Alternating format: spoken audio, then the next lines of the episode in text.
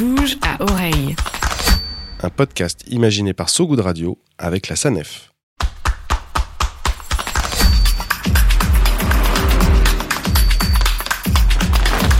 De bouge à oreille. Bouge à oreille. Bonjour à vous, que vous soyez ici, en chair et en os, au Musée des Arts et Métiers pour cette émission spéciale, ou bien chez vous, dans le métro, en avion à pédale, ou en voiture éolienne, parce que oui, ces engins existent et qu'on a le droit de rêver.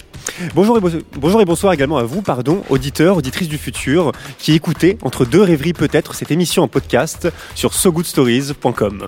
Aujourd'hui, c'est le dernier épisode de l'année pour Bouger Oreille, l'émission de So Good Radio dédiée aux mobilités de demain, soutenue par la SANEF. Pour l'occasion, et parce qu'on est gourmand, on vous a préparé une émission spéciale. Spéciale d'abord parce qu'elle est en direct, connectée ou plutôt, je dirais même suspendue à la 4G de mon téléphone portable. C'est du système D, comme on les aime. Mais spéciale cette émission, surtout parce que So Good Radio ne se trouve pas dans son vénérable studio du 18e arrondissement parisien, pardon, studio légendaire que nous avons troqué, je le disais, pour le somptueux, le triomphal musée des arts et métiers, qu'on appelle aussi le MAM pour ceux qui veulent crâner en soirée. Un lieu qu'on n'a pas tout à fait choisi par hasard, ces galeries étant remplies d'engins ovnis en tout genre, l'endroit idéal pour un dernier épisode sur les transports les plus farfelus et les plus inspirants de l'histoire. Une sorte de bestiaire des oubliés de la mobilité, d'un passé qui pourrait inspirer l'avenir. Mais avant de parler du futur, parlons de l'ici et du maintenant. Si vous avez les oreilles bien pendues, vous aurez entendu que nous ne sommes pas n'importe où dans le musée, mais bien dans son ancienne église, celle de Saint-Martin-des-Champs, un sanctuaire du 5e siècle qui renferme sous ses pieds dix mémoriaux sarcophages mérovingiens. Nous essaierons donc de ne pas parler trop fort, en espérant que l'éclat sépulcral de nos voix, oui, je l'assume et je le dis, ne troublera pas nos voisins six pieds sous terre. Face à moi, les pieds bel et bien sur terre, je l'espère, deux invités que je vais m'empresser de présenter. Mais comme présenter, comment les présenter, pardon, sans présenter d'abord le cadre où nous sommes, une nef, loin d'une nymphe, de pierre celle-ci, d'un style gothique avec 1300 ans d'âge et pas une ride. Au-dessus de nos têtes, des voûtes en ogive, des chapiteaux de calcaire, de hauts vitraux, et ici-bas, là où nous sommes, installé un déambulatoire et une abside. Si vous ne connaissez pas ces termes, munissez-vous d'un glossaire, car la messe est dite. Rassurez-vous, pas de cours de liturgie aujourd'hui. L'église a été désacralisée avec élégance pour devenir la salle des machines en mouvement. En attestent les avions suspendus à la voûte et la collection de voitures installées sur le grand escalier d'acier devant moi. Ambiance médiévale donc, pour invention, pour invention de naguère, parce que oui, l'innovation aussi a le droit à son lieu de culte. Bouge à oreille. Et face à moi, autour de cette table, je sens qu'il s'impatiente devant ma prose un peu buccale et bancale. L'intro était longue, je le reconnais. Deux invités donc qui nous font l'honneur de leur présence et qui vont plonger pour vous, la tête la première, dans le grand bestiaire des transports. Lionel Dufaux, bonjour. Bonjour. Bonjour Lionel, tu es donc docteur en histoire euh, à l'EHESS, l'école des hautes études en sciences sociales, et responsable des collections transport et énergie au musée euh, des arts et métiers. Tu dis euh, Ferrovipat, Lionel C'est ça. Pas évident à, prononcer. Tu t'entendrais sûrement bien avec notre dernier invité, Gilles Dansard, qui était le red chef de, de Mobilette qu'on a eu le mois dernier. Et ça tombe bien que tu sois Ferrovipat, Lionel, parce que le train est au menu du jour, et il a une fière place entre et Bi- et Biclou, tous ces sujets qu'on va aborder ensemble. Et à tes côtés, Lionel, Cédric Carl. Salut Cédric. Bonjour Romain. Cédric, toi tu es designer et chercheur en transition énergétique, fondateur de l'atelier 21, un, moi je l'appelle un labo ovni à l'origine de nombreuses inventions low-tech, mais aussi d'un programme de recherche paléo-énergétique qui ça. déterre des inventions oubliées pour rappeler que l'histoire de l'énergie et des transports par ailleurs n'est ni linéaire ni moderne. Bonjour donc à tous les deux. Et merci à vous d'avoir accepté l'invitation. Aujourd'hui, on parle donc des transports du passé, aussi fous que farfelus, aussi inspirants que prometteurs, et des façons dont ces inventions pourraient, peut-être, inspirer notre avenir. Un avenir pour le moment mal en point, on peut le dire, qui est lacéré par une actualité impitoyable, la crise de l'énergie, l'urgence écologique, le manque d'alternatives concrètes et désirables. Avant de peut-être mettre les pieds dans ces sujets un poil anxiogènes, il faut le reconnaître, je voudrais savoir, Cédric et Lionel, vous, qu'est-ce que ça vous inspire euh, d'être dans cette église avec toutes ces inventions qui s'y trouvent? Qui s'y Si, si je peux me lancer, du coup, euh, bah, je crois que ça, ça nous inspire à nous dire euh, on va mettre un petit cierge pour la suite, parce que quand même la situation euh, est anxiogène, mais euh, elle n'est pas euh, complètement perdue. Et du coup, on est là bien pour expliquer que l'histoire regorge d'innovation, regorge d'inventions, des choses qui se sont arrêtées, qui peuvent redémarrer. Et donc, euh, c'est un message d'espoir aujourd'hui d'être là euh, dans cette église. Ouais. Message d'espoir pour toi aussi, Lionel? Oui, et puis euh, teinté avec... euh, moi, c'est particulier, c'est mon cadre de travail euh, ordinaire. Donc, euh, j'ai un bureau un peu curieux dans une église, mais... Oh, tu n'as pas le bureau dans la nef, cela dit. non, mon bureau est pas dans la nef, mais c'est quand même un peu mon, mon terrain, de, mon terrain de jeu au, au quotidien. L'impression que j'ai en travaillant sur les collections, euh, qu'elles soient au musée ou dans les réserves, c'est quand même que euh, on est là pour euh, ancrer un peu ces réflexions sur euh, l'avenir des transports, de la mobilité, de l'énergie, dans, dans quelque chose de, dans un temps plus long et dans une matérialité. On est quand même là pour montrer des choses très concrètement et, et rappeler que euh, bah, derrière euh, les rêves, des inventions parfois complètement farfelues, il y a quand même des règles de la physique élémentaire euh, qui font que euh, bah, on n'est pas complètement libre de, nos gestes et de nos mouvements. A des règles de la physique élémentaire, mais qui permettent euh, malgré tout d'accrocher de grands avions, euh, de grands euh, aéronefs euh, à la voûte euh, de l'église. C'est ça qui est assez beau finalement, c'est qu'on a des inventions qui se trouvent dans un lieu de culte. Donc quelque part, euh, l'innovation aussi a le droit euh, à son lieu de culte. On a parfois ce terme de dire que euh, l'Église, est- c'est le temple consacré à la technique. Euh, bon, c'est peut-être un peu grandiloquent, mais euh, et puis aujourd'hui, on n'est plus vraiment dans cette euh, célébration aveugle de la technique. On est aussi là pour amener nos visiteurs à prendre un peu de recul, un peu de hauteur sur ces questions-là. Mhm, complètement, ouais, ouais. Et si vous deviez choisir euh, un mode de transport rêvé avant qu'on mette bien les, les pieds dans le plat, un mode de transport rêvé pour vous déplacer parmi ceux qui se trouvent dans cette pièce ou peut-être même dans ce musée, est-ce qu'il y en a un qui vous viendrait euh, là rapidement euh, en tête parmi les avions, les trains, les voitures, les vélos qui se trouvent au musée des arts et métiers? Question pas évidente. Moi, je dirais euh, l'Hélica de Marcel Leia, parce que c'est, euh, je serais curieux en fait de, de, de voir la sensation de circuler sur cette voiture qui a été conçue par un ingénieur euh, de l'aéronautique et qui avait ce rêve euh, dans les années 20 de faire une voiture volante pour euh, tout un chacun, ce qu'il n'a pas concrétisé La évidemment. voiture volante d'Harry Potter, version respect de la physique moderne. C'est- presque une caisse à savon volante là. hein. En l'occurrence, c'est quand même du contreplaqué, c'est assez sommaire comme fabrication, mais c'était une voiture qui allait quand même assez vite à l'époque et c'est surtout une voiture à hélice. Donc, euh, ouais, je pense qu'en termes de, de sensations, ça doit être pas mal. Et toi, Cédric, est-ce qu'il y a un- une invention particulière? Ouais, moi je suis, la je, suis un, première. je suis un grand fan de, de, de, de- de cet avion de Clément Adair euh, qui ressemble un peu euh, entre. On est entre Batman, on est entre le steampunk et on est, on est quand même avec en plus une machine à vapeur, donc c'est complètement steam euh, cette histoire. Et puis euh, bah, elle, est, magnifique, elle trône euh, là-bas dans, dans, dans, la cage d'escalier. Moi je suis à chaque fois impressionné par ça. Et puis impressionné aussi par euh, cette capacité du, du, du biomimétisme qui, qui, qui fait complètement écho pour moi en fait à notre travail d'aller chercher dans les archives euh, et dans le passé en fait une patrimoine, le, le- patrimoine des itérations technologiques et techniques parce que finalement la nature en fait a, elle a, elle a itéré pendant, pendant des millions d'années. Et c'est une immense source d'inspiration qui aujourd'hui revient euh, un peu sur le devant de la scène avec toute la, toute la scène de designers biomimétiques euh, qui, qui, qui existe dans la lumière et euh, dans plein d'app- d'applications. Et du coup, euh, moi, ça m'inspire beaucoup euh, cette, cette invention-là. Il est, magnifique. hein. Si je pouvais euh, l'avoir en miniature, je ne sais pas s'il existe en jouet, mais je l'aimerais bien pour Noël. C'est une idée peut-être pour la, boutique à la sortie du musée des arts et métiers pour, le, pour les fêtes de fin d'année. C'est marrant parce que moi aussi j'allais choisir l'avion de, Clément Adair, hein, cette grande chauve-souris géante, hein, si on essaie de la décrire, qui trône au-dessus de l'escalier monumental, pas très loin d'ici. Dans cette première partie, on va pas parler que de l'avion Clément Adair et de cette grande chauve-souris géante, on va surtout parler de tous ces modes de transport qui sont les plus étonnants, les plus étranges euh, et qui ont jalonné, notre histoire. Ça se concentre grosso modo sur 200 ans, hein, sur la période de la révolution industrielle. Lionel, toi qui es donc responsable collection transport, énergie aussi du musée, je le précise, si tu devais ouvrir le bal avec une invention euh, particulièrement originale qui se trouve au musée, ce serait euh, laquelle, à ton avis? Alors c'est un peu un grand classique, mais euh, le fardier à vapeur de, de Nicolas Joseph Cugnot, qui est une, une voiture qui est inventée, euh, enfin construite entre 1770 et, et 71.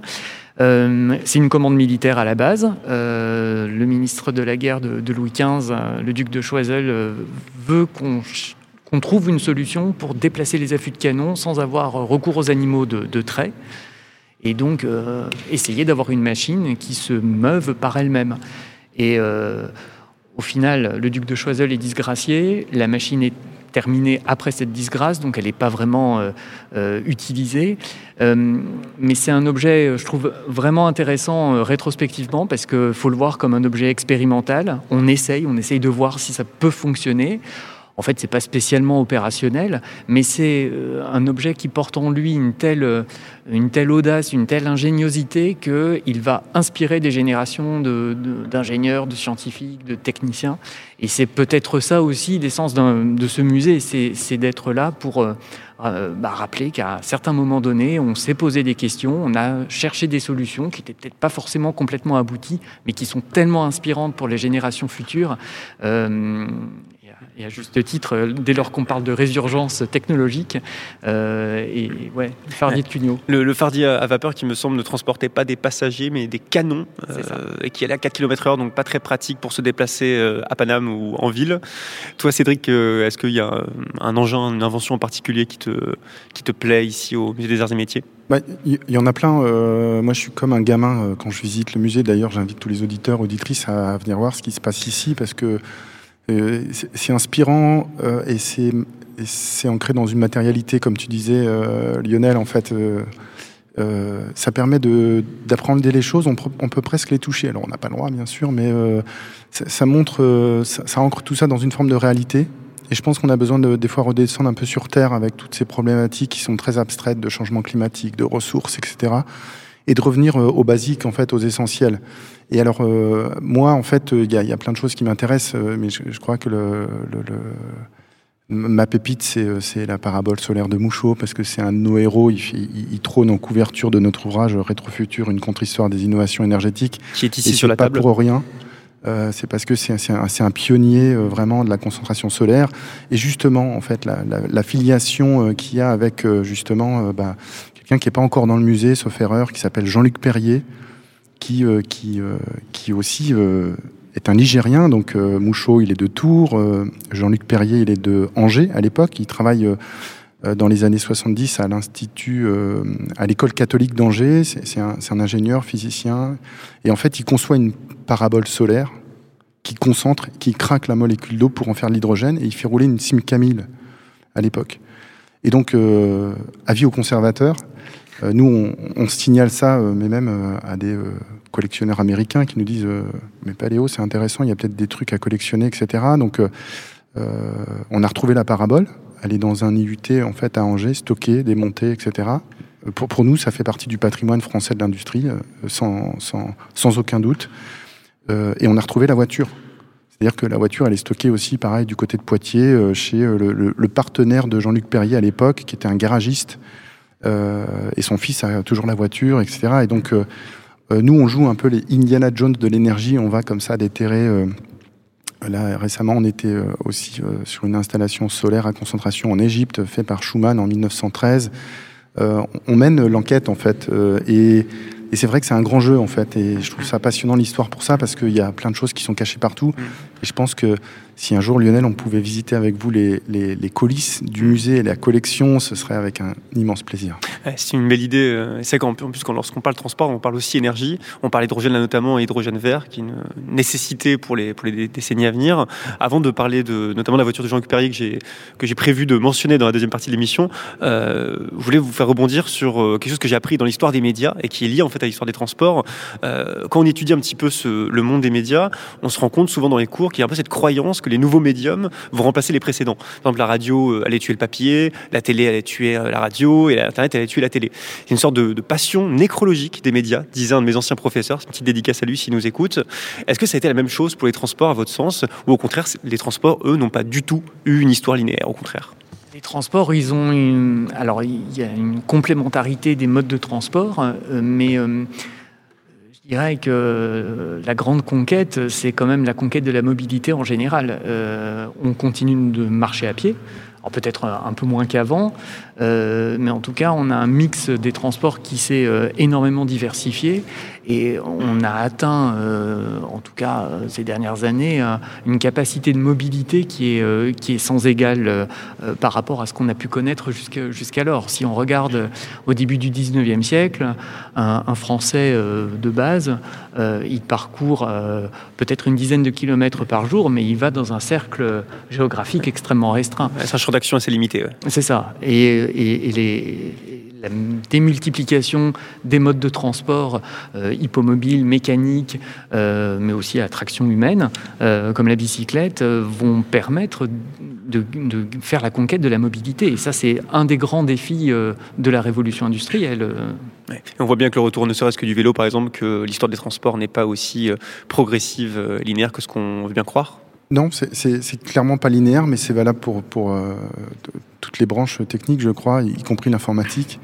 Euh, mais la marche, effectivement, occupe encore une grande part et elle est complètement absente des, discussions en fait sur la mobilité. La mobilité se résume à électrique ou pas, hydrogène ou pas, trottinette électrique ou pas.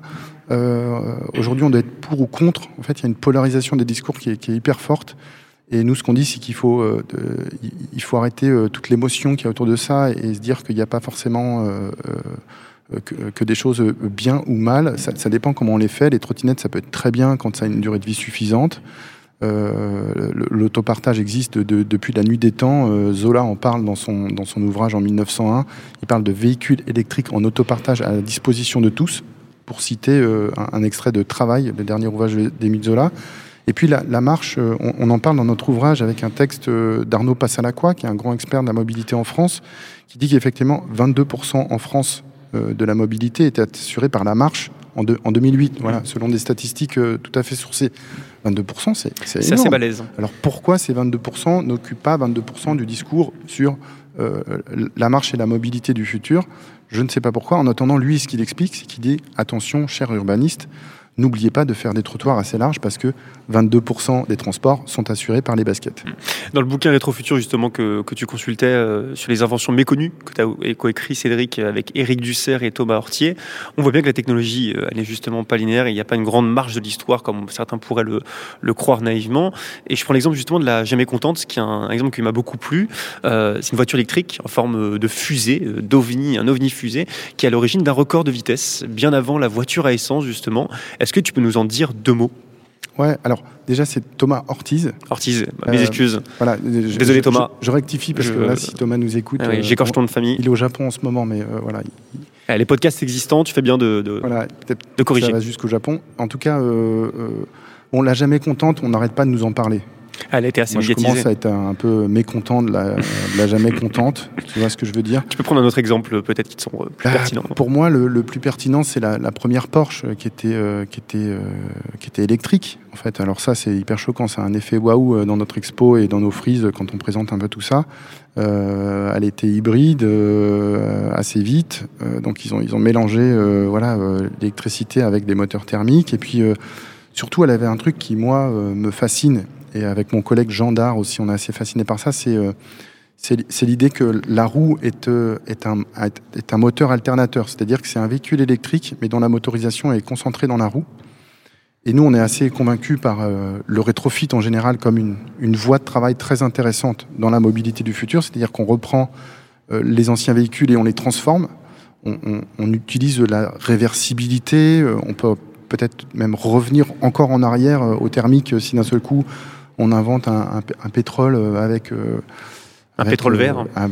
avec un pétrole vert, voilà, euh, etc. Donc, euh, ce qui est intéressant, c'est de voir cet exemple de voilà la, la Porsche hybride euh, et la Porsche électrique euh, dès 1890, euh, sauf erreur. ça montre qu'il y avait des, choses très intéressantes qui, qui reviennent aussi, euh, voilà. Ouais, L'électricité était déjà présente dans les, les véhicules à l'époque. Là, j'ai contente, même si bon, elle te, met, elle te mécontente un peu. C'est comme la première voiture électrique à avoir dépassé les 100 km/h. C'est pas rien. Un autre exemple qui est dans le bouquin, sur lequel je voulais que tu réagisses, Lionel, c'est l'exemple de l'aérotrain de Jean Bertin, qui est aussi très connu et dont vous avez peut-être aussi marre de parler. J'espère que c'est pas le cas.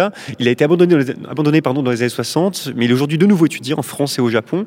En bon ferrovipate que tu es, Lionel, c'est bon, j'arrive bien à le prononcer. Tu peux nous raconter pourquoi ce type de train, avec son côté un peu retour vers, le futur, aurait pu prendre peut-être la place du TGV La recherche de Jean Bertin, elle consiste à imaginer un véhicule qui puisse atteindre de haute vitesse à un moment où la technique ferroviaire est confrontée à des problèmes de frottement, à des problèmes de captage de, l'énergie, hein, no- notamment électrique. Euh, et Bertin imagine un véhicule un peu fusé, très allongé, qui circule sur une voie en béton spécifique, euh, propulsé avec des moteurs inspirés de l'aviation. Et effectivement, on peut atteindre de très hautes vitesses. Euh, tout l'enjeu pour Bertin, c'est d'arriver à maîtriser cette question du, frottement. On parlait de, des contingences physiques qui s'appliquent au, transport. Euh, voilà, l'idée c'est de limiter au maximum et c'est compliqué de lutter contre le ferroviaire parce que le frottement d'une roue en métal sur un rail en métal, la, zone de contact est très faible et la résistance à l'avancement est très faible. Donc on perd très peu d'énergie à faire avancer un, train sur une, infrastructure euh, métallique. Et Bertin va faire des essais, euh, pour certains plutôt, plutôt réussis. Euh, L'un des grands écueils, c'est qu'il faut construire une nouvelle infrastructure. Ouais, c'est des grands ponts de béton euh, sur des centaines de kilomètres. Il reste des vestiges. Quand on va euh, à Orléans et qu'on traverse la Beauce, on voit encore euh, euh, sur quelques kilomètres ce rail, ce rail de, de- de béton. Et en fait, euh, la vraie question qui se pose sur le maglev ou les, trains à sustentation magnétique, c'est la même chose. hein, C'est qu'on change de technologie. Donc, est-ce qu'on crée un nouveau réseau qui se juxtapose au précédent ou est-ce qu'il va falloir convertir l'ancien réseau? Et quand on voit la, la quantité de capitaux qu'il a fallu mobiliser au 19e siècle quand on a construit le réseau ferroviaire, est-ce qu'en fait on est prêt euh, à se lancer dans euh, la création d'une nouvelle filière de transport? Donc c'est- en partie ça qui a expliqué l'échec. euh, C'est effectivement, on ne peut pas euh, euh, déconnecter euh, la voiture ou un appareil de mobilité de l'infrastructure. Euh, là, nous, on voit passer des choses sur les, les- les véhicules volants en disant, bah voilà, ça permettra de ne pas faire de route. Effectivement, les, les routes, elles existent, mais on les entretient euh, chaque année. euh, C'est des, des- des moyens colossaux. Les, voies ferrées aussi, c'est absolument, euh, absolument intense. Donc c'est intéressant de ne pas déconnecter ça, de ne pas penser juste véhicule, mais penser infrastructure. C'est comme Edison qui disait on pense pas, euh, on pense pas juste ampoule électrique, on pense le système euh, éclairage dans sa globalité. Et puis une petite anecdote que j'ai euh, que j'ai sourcée il y a pas longtemps et, et sur l'aérotrain, c'est que donc l'aérotrain il a une super performance, il va super beaucoup plus vite que les trains de l'époque. À l'époque, le, fameux turbotrain euh, TGV qui est dé- développé par la SNCF, euh, euh, donc l'aérotrain il est au gaz, le turbotrain il est diesel à l'époque, et en fait on arrive à une époque où d'un seul coup il y a une crise pétrolière. Et là Pompidou se tourne vers la SNCF en disant et votre truc il est bien électrique? Et apparemment ça s'est joué dans une réunion ministérielle et il dit oui oui Monsieur le Président, notre train il est électrique. Sauf que c'était un peu du bluff, mais c'est ce qui a vraiment décidé et qui a été, je pense, un peu à un moment donné, peut-être avec d'autres arguments, décisif euh, sur l'avenir de l'aérotrain. C'est que bah, on était dans une pénurie de pétrole et que l'aérotrain était au gaz et que la SNCF s'est engagée et elle a tenu ses promesses à faire de l'électrique avec ce fameux turbotrain TGV. Euh, qui, est une, qui, est, qui est une prouesse technologique, c'est absolument, absolument génial. Il y a- Euh, surtout quand il les recycle, parce qu'en fait, il démonte tout, il remonte tout. euh, C'est c'est de l'upcycling quasiment à 100%. Moi, j'adore. Mm. Et euh, voilà, big up à la SNCF et, à- et au transport public. Ouais, puis je vous conseille de, de- de rechercher sur Internet à quoi ressemble l'aérotrain. C'est quand même assez impressionnant à voir. Il y en a d'autres, hein, des, des types de trains un peu de, cette nature-là. Il y a le Ze- Zeppelin sur rail en Allemagne. Après, côté tramway, il y a aussi celui à air comprimé de Louis Mekarski, si je, je le prononce bien. On n'a pas le temps de s'arrêter dessus, mais c'est aussi de très, beaux, très belles inventions. Euh, ici au musée, il n'y a quand même pas que des lo- locomotives et des trains, mais si on en parle pas mal.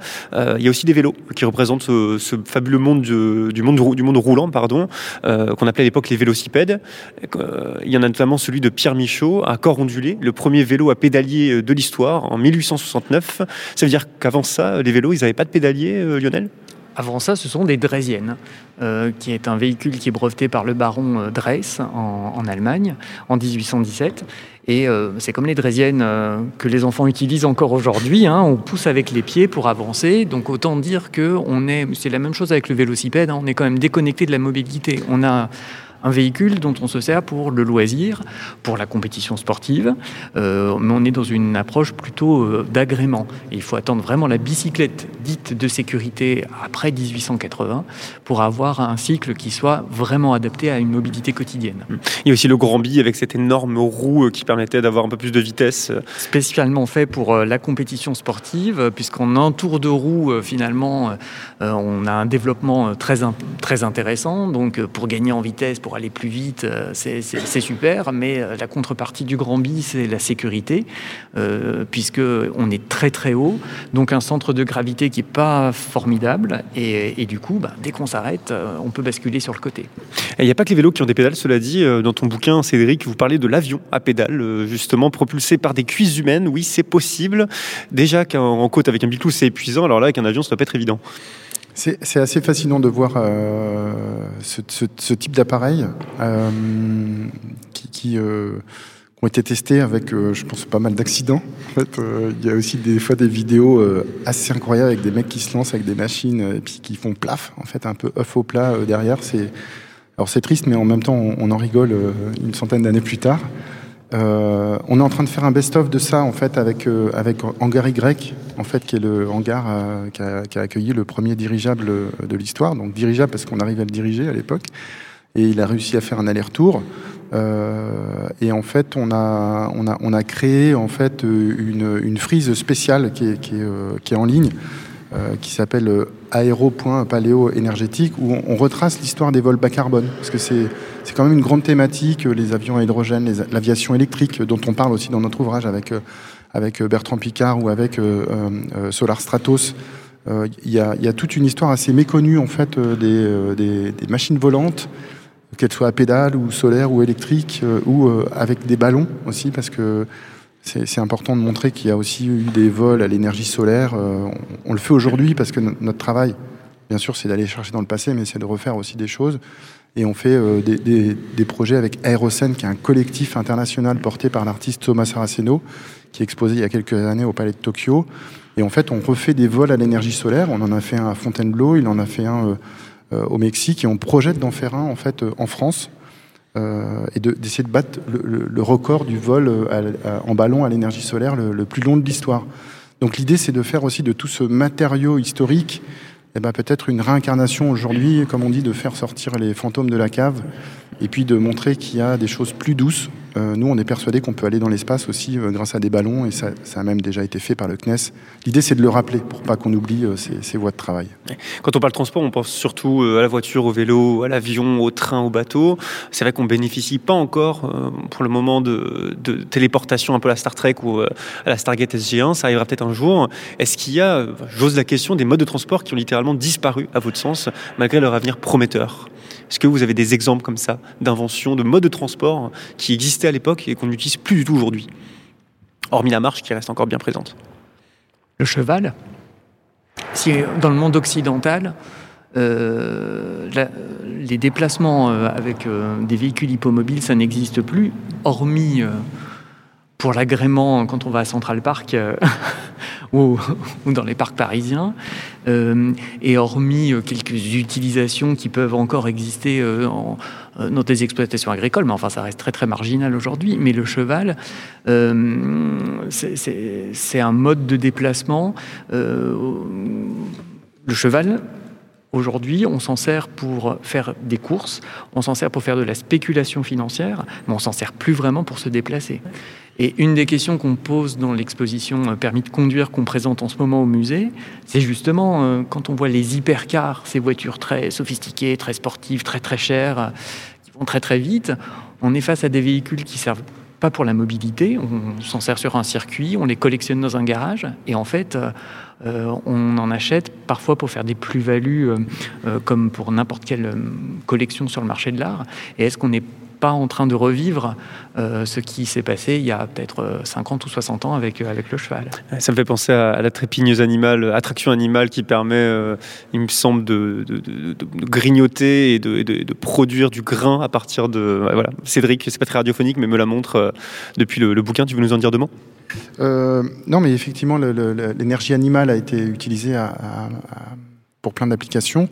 Euh, alors moi, pour revenir là-dessus, en fait, on, avait. euh, par contre, c'est pas très prometteur, mais quoique, si on rentre vraiment dans, une crise énergétique forte, peut-être que ça reviendra. Les, charrettes à chiens, en tout cas, étaient très utilisées pour faire des petits déplacements, pour faire des, euh, du, petit transport, etc. Moi, qui suis un fan d'antiquité et qui ai parcouru les salles de vente aux enchères et les brocantes et les marchés aux antiquités, la charrette à chien et la carte postale charrette à chien, c'est une valeur vraiment très intéressante. Donc s'il y a un shutdown, ceux qui ont un animal de compagnie pourront peut-être plus facilement s'en Voilà. sortir. J'en avais même acheté une à Orléans il y a, il y a- il y a quelques années, euh, qui est magnifique, tout en bois, etc. Avec des, des- voilà.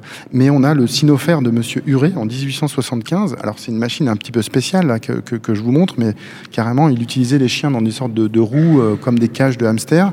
Et puis euh, ça permettait de faire avancer son sorte de, gros véhicule qui est en fait une sorte de, vélo euh, avec trois immenses roues. Euh, L'histoire et Monsieur Jarige nous a du coup renseigné là-dessus. À un moment donné, en fait, on- on- l'exploitation des chiens ne- n'est plus acceptée de manière unilatérale en fait dans la société, et donc c'est des, choses qui di- disparaissent, mais peut-être au profit d'autres techniques et, d'autres choses. C'est-à-dire que souvent, dans l'histoire des transports, l'histoire du véhicule électrique notamment, ou des, des- des, euh, euh, aux États-Unis, hein, il y, a- y y a énormément de euh, de travaux là-dessus, sur la disparition des fois des tramways au profit de la voiture, etc.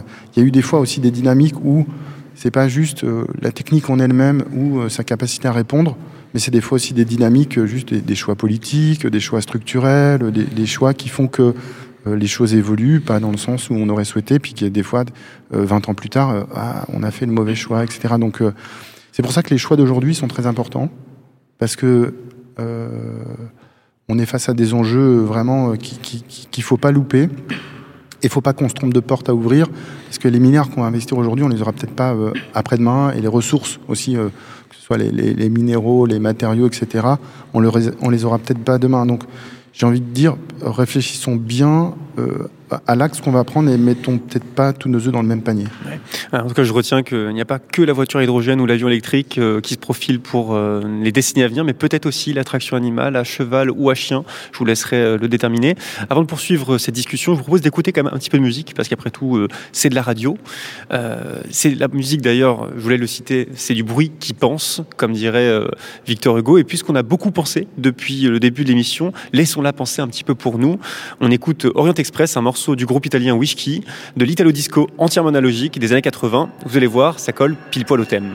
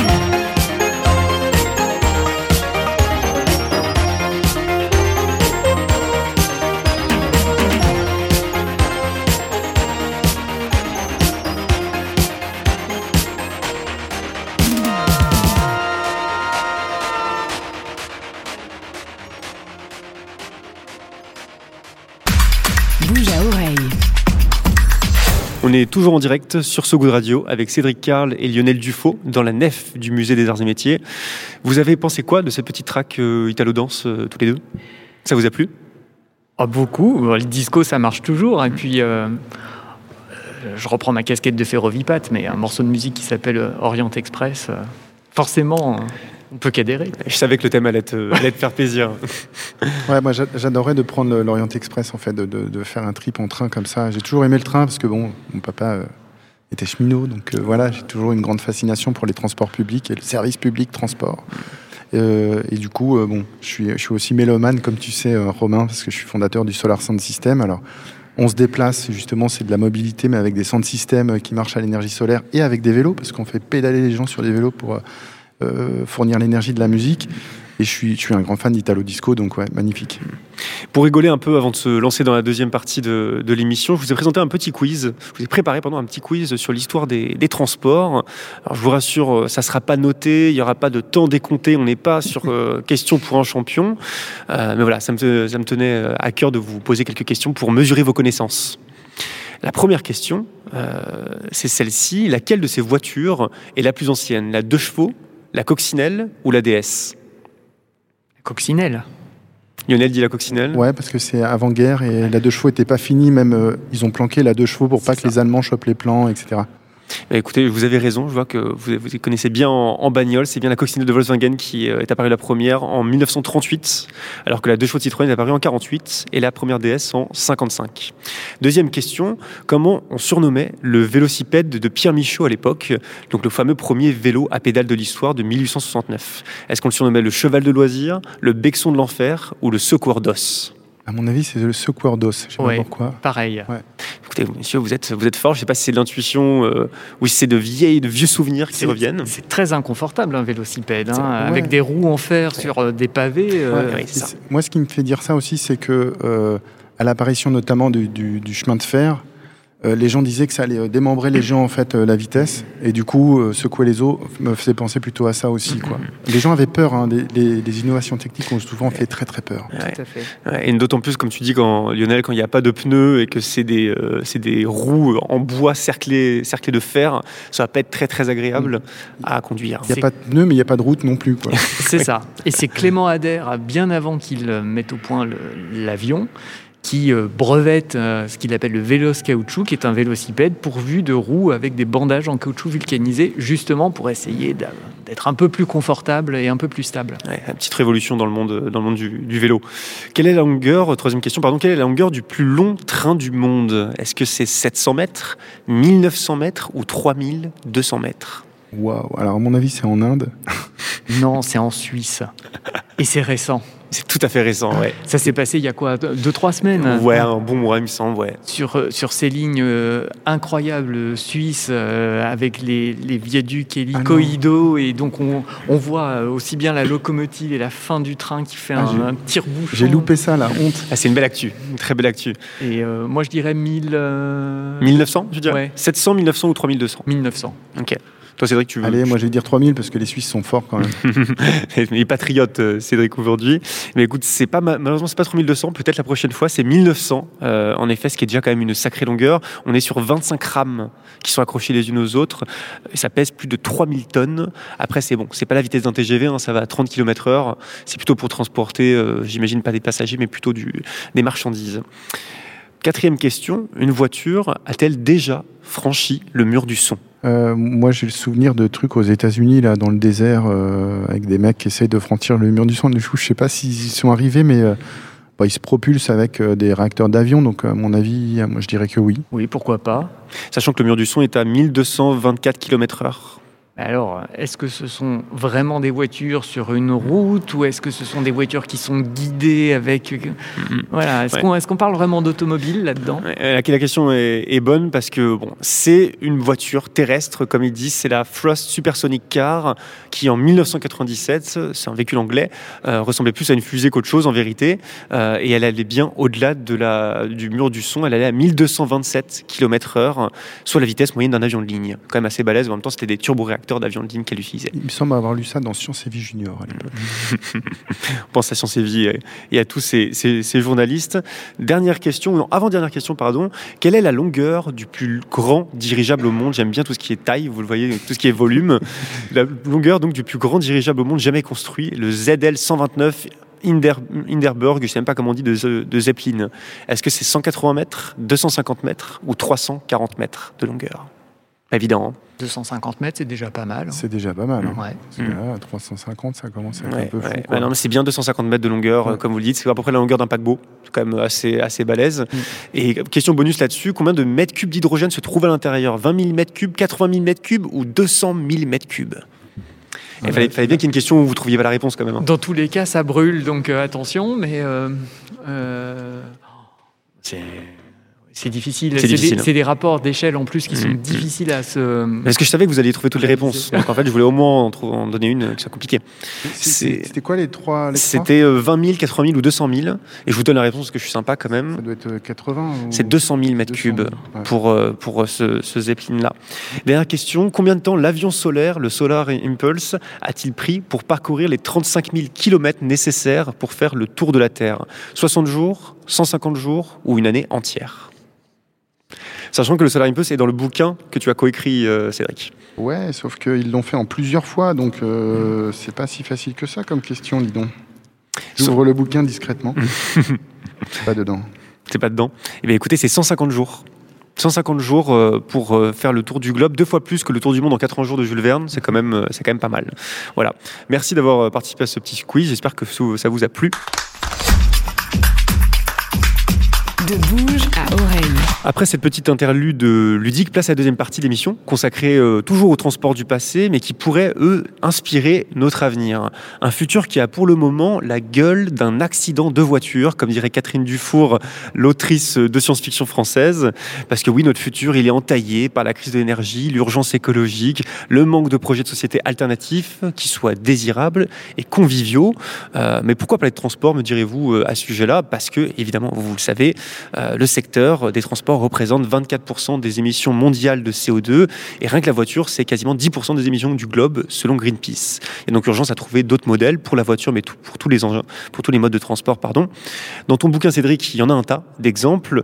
Euh, il y a l'Auto Acedo, une petite voiture espagnole de 220 kg, euh, construite en période de guerre. À un moment, l'énergie n'était plus abondante justement. Elle a un système hybride avec moteur et pédalier.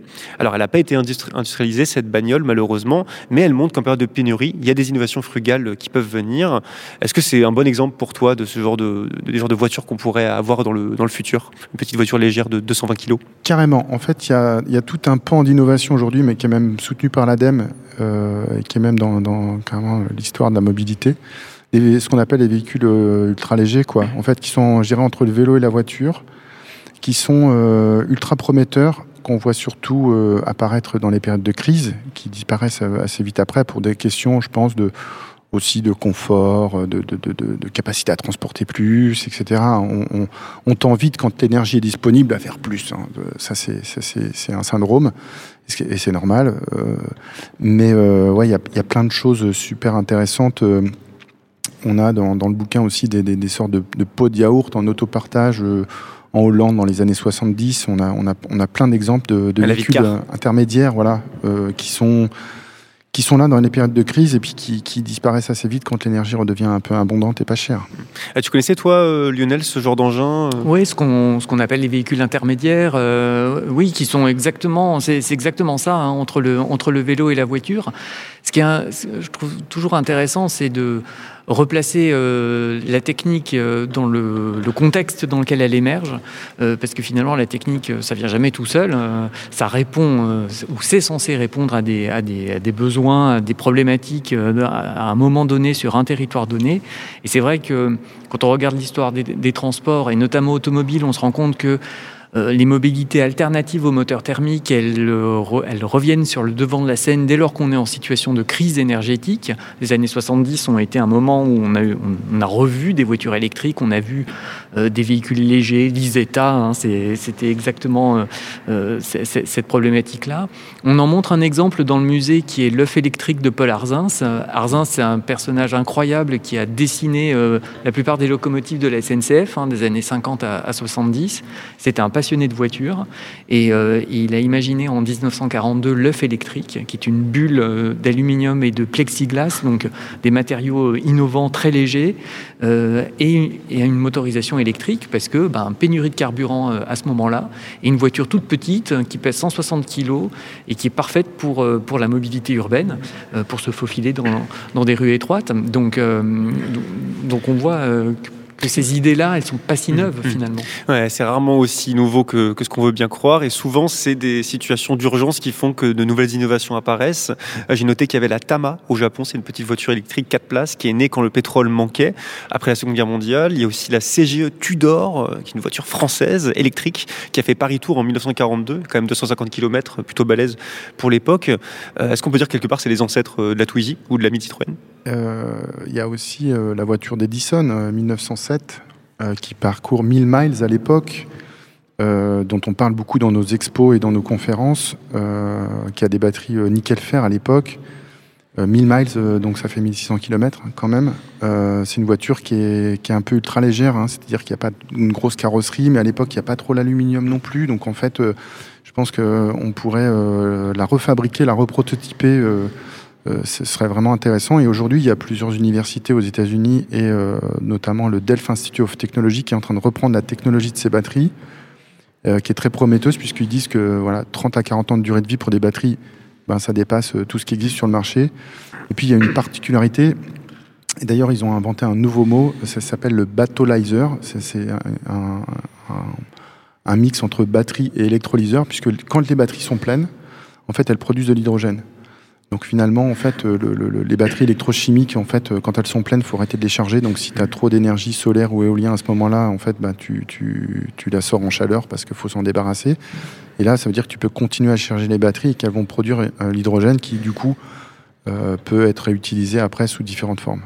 ils sont importants ces exemples de petites voitures électriques ou à hydrogène vert, légères également, parce qu'évidemment elles polluent moins, elles prennent moins de place, c'est moins de particules fines, moins de CO2, donc il y a tout un intérêt énergétique mais aussi écologique euh, derrière. Un autre exemple que tu as cité, euh, Cédric, en début d'émission, c'est la voiture hydrogène vert de Jean-Luc Perrier, mhm. que tu affectionnes particulièrement, il me semble, et qui remonte aux années 70 justement, dont tu parlais Lionel. L'hydrogène, ça existait donc avant que le gouvernement annonce un plan d'investissement en la matière il y a quelques années. Euh, ouais, les premières piles à combustible, etc., c'est ultra ancien. Quoi. On est dans les années 1840-1850 hein, euh, sur les effets de l'hydrogène dans, l'électricité. Ouais, ouais, ouais c'est très ancien. Et puis, euh, on, introduit notre livre aussi par des inventeurs qui, dans les années 40, et on pense que. Moi, je crois beaucoup aux filiations, en fait, donc la, concentration solaire, et puis de l'autre côté, le véhicule à hydrogène. on a dans les années 40 des, minotiers, donc qui n'ont euh, pas trop de carburant à l'époque, qui vont avec un moulin à eau à côté d'Angers euh, utiliser euh, donc la force du moulin à eau pour générer de l'électricité. À l'époque, il n'y a pas trop de batteries de stockage. Ils font de l'hydrogène. Ils font rouler un camion Sauer, un camion allemand, à l'hydrogène. Ils font ça pendant des années quand même. Et donc, Jean-Luc Perrier, de nouveau période de crise dans les années 70, du coup, lui, il ajoute la concentration solaire. Mais pour moi, il y, a, une sorte de filation, c'est-à-dire que je, serais, heureux euh, d'enquêter plus sur euh, toutes ces sources, tous ces gens qui ont expérimenté l'hydrogène. Ça fait partie de, choses sur lesquelles on enquête, comme tu sais, euh, Romain, pour trouver en fait un peu qui a déjà bricolé des choses, etc. Parce que ça a la réputation d'être extrêmement dangereux. C'est que les accidents bah, dirigeables ont. Il y a plein de problèmes, hein, bien, bien, sûr, c'est pas si simple. Mais en fait, ce que montre Perrier et euh, Monsieur Dubled et Hubo, qui sont euh, les mecs des années 40, euh, bah, c'est qu'ils l'ont fait sans grand labo, voilà, ils l'ont fait eux-mêmes sans, financement. Jean-Luc Perrier, il finance tout lui-même, hein, la parabole, etc. Il fait, il fait tout lui-même. Donc on n'est pas dans des grands, des grands consortiums industriels, etc. Donc ce qui est intéressant avec ça, c'est que même si les rendements de l'hydrogène sont, mauvais, ce que je trouve intéressant, c'est l'aspect low-tech et résilient. C'est-à-dire que, ok, euh, les rendements euh, de l'hydrogène, y compris dans un moteur thermique, qui sont pas bons. C'est moins bien que la pile à combustible. Mais qui est capable de fabriquer des piles à combustible? Pas grand monde. Qui est capable de choper des moteurs de deux chevaux et de les transformer en hydrogène? Beaucoup de gens. Et donc, ça veut dire que euh, en cas de crise, il faut aussi avoir une capacité de résilience technologique et d'avoir une appropriation possible des systèmes pour qu'ils soient durables. Donc, le rétrofit et l'hydrogène dans des moteurs thermiques, c'est des solutions qui sont intéressantes. Si on fait que des piles à combustible, je vous garantis que demain, il n'y a pas de garagistes qui savent les réparer. Ça, c'est sûr. Peut-être pour compléter, euh, ne jamais oublier euh, quand ces solutions émergent, d'abord si elles répondent à un besoin, euh, parce qu'on peut avoir euh, des inventeurs qui imaginent et qui, de manière très généreuse, vont, concevoir des choses, mais dont finalement pas grand monde a besoin. Euh, et puis surtout, euh, considérer euh, le système complet, euh, parce qu'on a le véhicule, on voit son fonctionnement à un moment donné, mais qu'est-ce que ça implique en termes de fabrication, de production de l'énergie dont on va avoir besoin, et qu'est-ce que ça va impliquer quand le véhicule sera obsolète ou inutilisable en termes de recyclage. Et, essayer de voir ce, cycle complet de vie, c'est indispensable parce que quand on pense solution euh, sur un véhicule, euh, bah, finalement, on, se, limite souvent au moment où on utilise le véhicule, surtout quand on parle de- d'émissions de, particules, de gaz à effet de serre, etc. Mais il y en a en amont, il y en a en aval.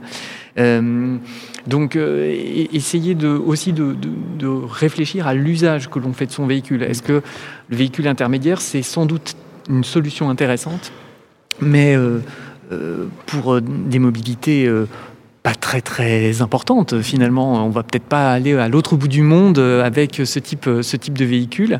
Euh, donc ça aussi c'est important euh, d'y réfléchir. On parle beaucoup euh, voiture là, mais il y a d'autres enjeux que la bagnole, notamment l'avion, qui est quand même un gros poste d'émissions de gaz à effet de serre. Et l'avion, justement, c'est pas simplement euh, les aérodynes qui sont plus lourds que l'air, mais c'est aussi les aérostats. On sort un peu des termes techniques là, mais je vais les expliquer. L'aérostat, c'est ce, ce qui est dit plus léger que l'air, car il est alimenté par un gaz, un gaz qui fait décoller ce fameux, ce fameux engin. C'est l'exemple de la montgolfière ou de certains types de dirigeables. Est-ce que, par exemple, ces engins-là, plus légers que l'air, ils peuvent faire partie de nos mobilités futures? Bah, euh, ils l'ont fait, euh, ils l'ont été euh, par le passé. Il y a d'ailleurs eu des grandes querelles à la fin du 19e siècle, à savoir si des véhicules plus lourds que l'air avaient la capacité de voler. C'est un des grands apports de Clément Ader, hein, d'avoir pu euh, démontrer que oui, ça c'était euh, envisageable. Euh, après, là encore, tout, sera, tout va dépendre de, ce que implique la fabrication, la production et l'utilisation de ces, engins. Est-ce que si on doit avoir un, un véhicule, un engin euh, qui fonctionne à l'hydrogène, mais si on doit produire des quantités importantes d'hydrogène avec les modes que l'on connaît aujourd'hui, qui sont les plus répandus, qui seront encore polluants, est-ce que ça va être intéressant ou pas? Il va falloir qu'on fasse la balance euh, risque-bénéfice euh, derrière. C'est vrai que pour la pour l'aviation, euh, les, les, les avions à hydrogène, c'est très très critiqué Mm. euh, parce que les lois de la physique euh, et les calculs de croix, comme dirait Jean-Marc Jancovici, sont contre euh, tout ça. Sur le coin de la table Voilà, sur le coin de la table. Euh, par contre, les, les, les, le- le- le- les dirigeables, euh, on, voit qu'il y, y a plein de startups là au, au hangar Y quand on y était en septembre avec euh, une présentation de- de- d'un peu des dernières boîtes françaises qui, qui, qui repensent tout ça. Il y a des gens qui veulent battre le record de vitesse en fait avec dirigeables. C'est des Français. Ils sont euh, ils, sont, ils existent, ils sont là. Alors après, ça ne veut pas dire que la performance technique, euh, ça va être la solution du futur. hein. On, le sait bien, mais euh, disons qu'il y a un retour de ça. Il y a des projets qui proposent aussi de, faire des transports, en fait, ce qui fait qu'on peut aller transporter des pales d'éoliennes, par exemple, dans des lieux un peu inaccessibles. On peut, voilà, le transport lent a peut-être un bel avenir. Ouais, euh, c'est vrai qu'on en avait parlé euh, justement avec euh, un autre invité qui faisait partie de cette entreprise dont j'ai oublié le nom, mais ça me reviendra peut-être un petit peu après. Et justement, il déplaçait des pales éoliennes, notamment avec donc, ces fameux dirigeables, une entreprise française, et aussi du, bois, des, gros, des gros troncs d'arbres. Mais il n'y a, a, pas que les engins qui volent qui sont importants, il y a aussi les engins qui frottent l'air, comme on dit, ceux qui surfent sur l'eau, qui évitent toute traînée de frottement. C'est le cas par exemple de l'hydroptère, que vous connaissez sûrement mieux que moi. C'est un type de bateau à coque qui avance son équilibre hors de l'eau grâce à la portance de, ses ailes qui sont immergées. Et donc c'est le cas notamment de l'hydroptère d'Enrico Forlanini qui atteindra quand même 70 km/h en 1905. Mm. Ça doit avoir plutôt une bonne efficacité énergétique que ce genre de bateau, non? Sur l'eau, c'est rapide, 70 km/h. Ah, c'est le chiffre que j'ai vu. Oui, ouais. tout à fait. c'est une performance effectivement aérodynamique qui est, intéressante. Il y, a pas mal de projets qui reprennent un peu ça. Il y, a des, navettes à Hong Kong euh, qui utilisent euh, ce système, etc. Il y avait un projet aussi à Paris, en fait, de petites navettes euh, sur la Seine. Un projet qui a été, je pense, mis de côté pour l'instant, en tout cas. moi, j'ai entendu une anecdote que l'invention a été identifiée à Versailles avec un enfant qui jouait avec une maquette et qui, en tirant sa maquette, a vu le bateau ne, pas avoir presque de frottement. Alors, à vérifier si cette histoire est vraie, mais c'est un ambassadeur français qui nous avait raconté ça, qui est passionné de, navigation et d'aéronautique. Euh, et donc, euh, je, pense que l'anecdote est intéressante. Mhm. Alors, dernière question euh, pour clore cet échange. Est-ce qu'il vous semble que l'avenir de nos, de nos mobilités pardon, se trouve précisément dans le passé et dans l'histoire? Du moins en partie. Si on considère la durabilité des transports qu'on utilise aujourd'hui, euh, on peut se dire que oui, euh, il y a quand même euh, un certain nombre de choses. Si on regarde les transports qu'on utilise actuellement, on prend la bicyclette, année 1880, on marche à pied, alors ça c'est encore plus ancien, mmh. mais on prend le train. Le train, c'est les années 1820-1830. On prend l'avion mis au point au début du XXe siècle. Donc on a des technologies qui sont, qui sont là quand même depuis, depuis très longtemps. Euh, d'autres vont certainement apparaître, mais des technologies plus anciennes peuvent aussi être réinterprétées et réassociées à des modes de transport auxquels on n'avait pas forcément pensé. Et quand on regarde finalement euh, l'histoire de l'aviation, on le présente bien au musée, euh, on a les vélos, on a l'automobile, on a le moteur à combustion interne et on a l'avion qui, qui en fait devient une sorte de creuset. Donc finalement, je pense que l'avenir montrera encore d'autres situations de ce type-là je posais la question naïvement parce que justement on a l'impression d'être un peu face à cette marche de l'histoire, à ce, à ce progrès avec un grand P, et on se rend compte que finalement c'est pas du tout aussi simple que ça. Un, un petit mot pour la fin, Cédric, toi?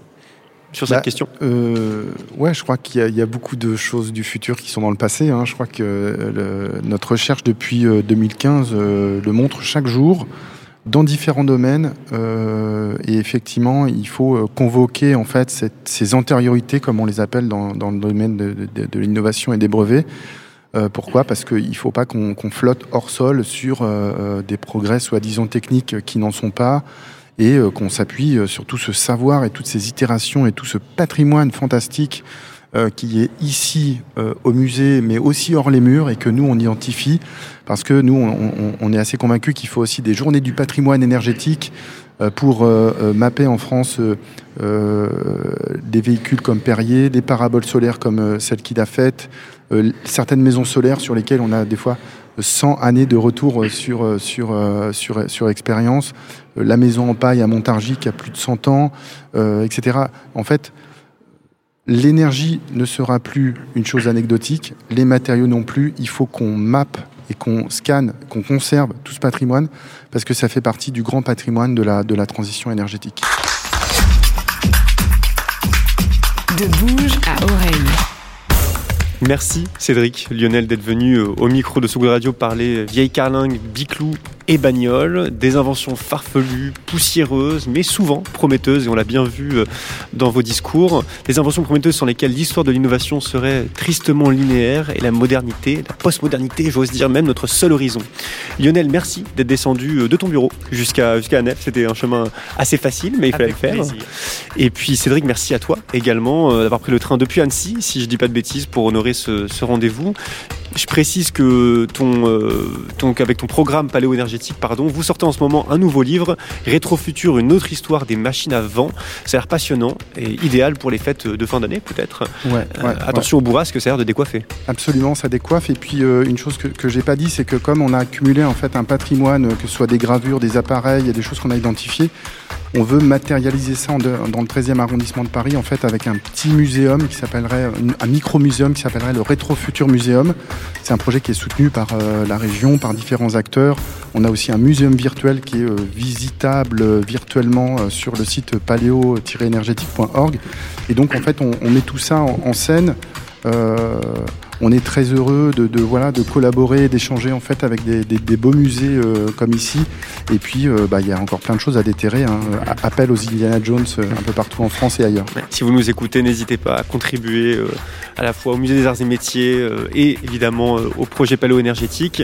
La cascade de merci n'est pas terminée. D'abord un merci à Amélie Zanetti, la muse, pardon, qui travaille au musée des arts et métiers, sans qui toute cette émission spéciale n'aurait pas été possible. Merci, merci beaucoup Amélie et à toute l'équipe du musée pour son accueil. Merci aussi à Vincent Berthe pour la direction éditoriale, ainsi qu'à Alexandre, Marc Achlimi et Sullivan Clabot pour la technique. Et enfin, merci à la SANEF pour son soutien dans la création de ce programme.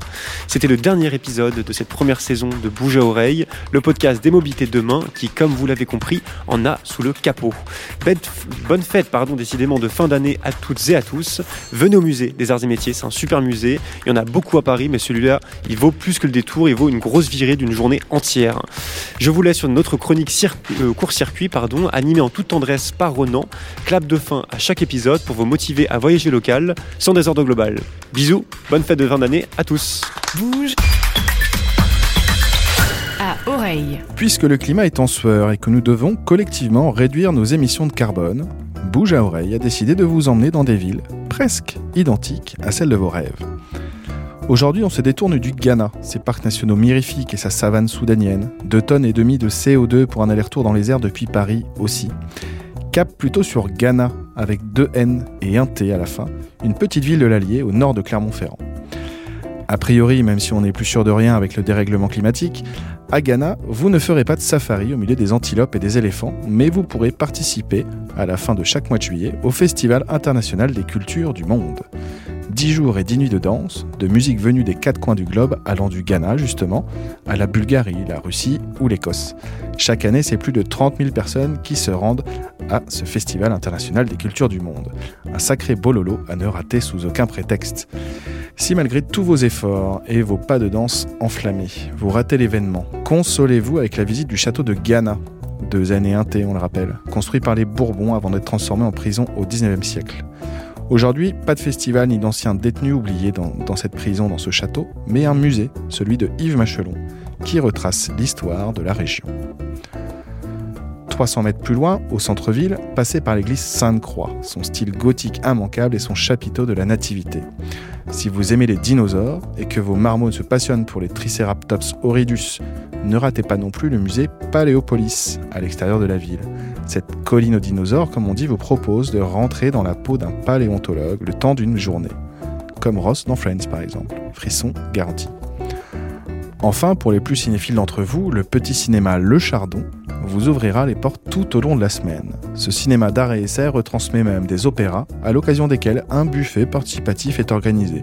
Chacun ramène le plat de son choix, donc ça peut aller du poulet bourbonné au pâté de pommes de terre, mais en tout cas ce sera forcément très bon.